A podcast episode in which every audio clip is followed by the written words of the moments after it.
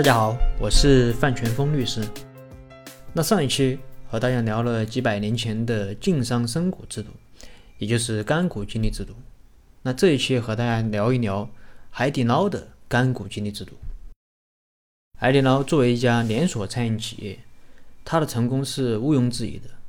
我查阅了海底捞去年的年报，因为疫情的影响，海底捞的利润相对于过去是有一个比较大幅度的下滑。但是它仍然保持了盈利，并且去年海底捞新开业了五百四十四家门店，那国内的门店数量达到了一千二百零五家，全球的门店数量也达到了一千二百九十八家。为什么在去年疫情如此严重的情况下，海底捞不但能够实现盈利，而且还能够开出那么多新店？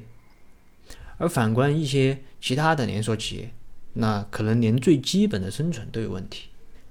连锁企业最大的难题是什么？是什么因素在制约着连锁企业的发展？为什么海底捞的连锁就能够做到如此成功？那今天我们就从股权激励的角度来聊一聊海底捞成功的秘密。在我们看来，连锁企业的复制，它本质上就是人才的复制。只要企业有人才，是不愁发展。而很多连锁企业面临的最大难题就是人才。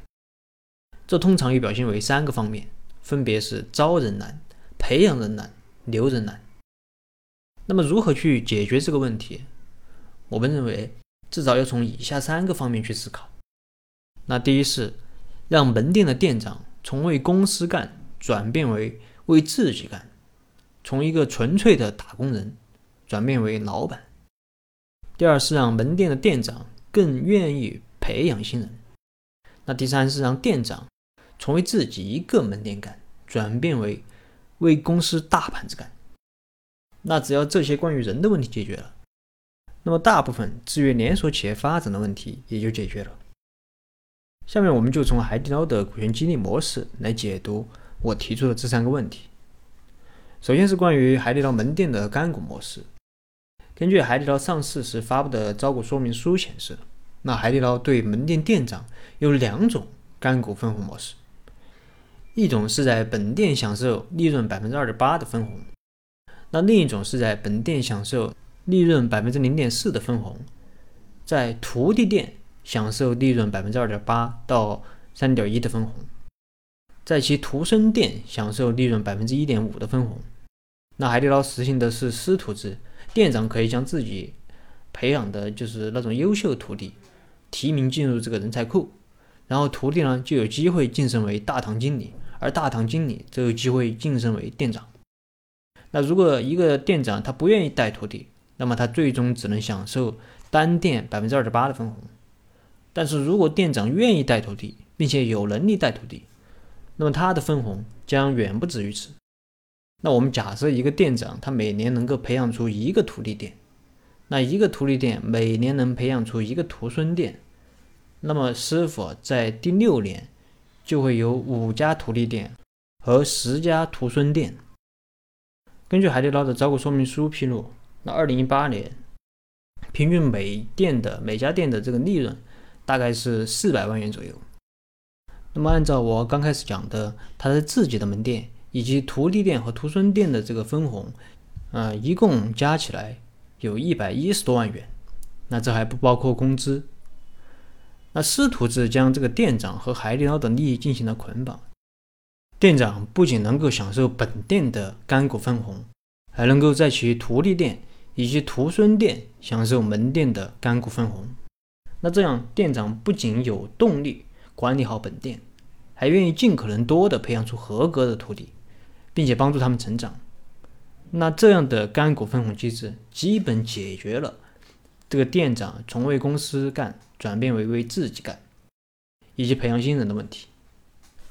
当然，如果只有分红没有考核，那干与不干一个样，干多干少也是一个样。那我认为这也称不上是股权激励，最多算是一种奖励。长此以往，那店长必然会躺在功劳簿上睡觉。所以海底捞呢也有非常严苛的考核制度。海底捞的考核制度是一种被称为“神秘嘉宾”的考核制度。每季度有十五名神秘嘉宾到门店进行这个评级体验，对餐厅的这个服务质量、服务员的敬业程度，呃，以及这个食材的质量呀、餐厅餐厅的环境进行考评。那评价的结果有三个等级，分别是 A、B、C。那 A 级为最高，海底捞会优先选择这个 A 级门店的员工为新店长的候选人，而被评为 C 级餐厅的店长，海底捞则会鼓励其自己支付八万元的辅导费，找公司的教练团进行辅导。改善餐厅的服务质量。如果同一门店在一个年度内两次被评为 C，那么这个店长呢，他就会被革职，而门店呢直接解散。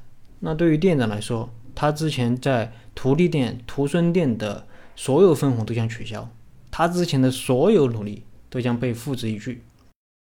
而且一旦被点评为 C 级后，这个海底捞是不会接受店长的申辩的。那么丰厚的门店分红诱惑，加上高压的这个考核政策，一面激励着店长不断的去提高门店的业绩和培养新人，那一面又迫使店长时刻不能懈怠，始终为顾客提供高质量的服务。那这是关于海底捞的门店激励模式。第二个是关于海底捞的集团激励。就在最近，海底捞发布了这个股权激励计划，海底捞宣布。公司今年五月二十号通过了股权激励计划，那将授予一千五百多名员工总计一点五九亿股股份。那这其中包括了这个管理成员，还有一些家族负责人、餐厅经理以及一些业务和技术骨干等。这是海底捞上市以后啊，首次推出了集团层面的股权激励计划。那在我看来，可能海底捞也发现，只是给予这个店长。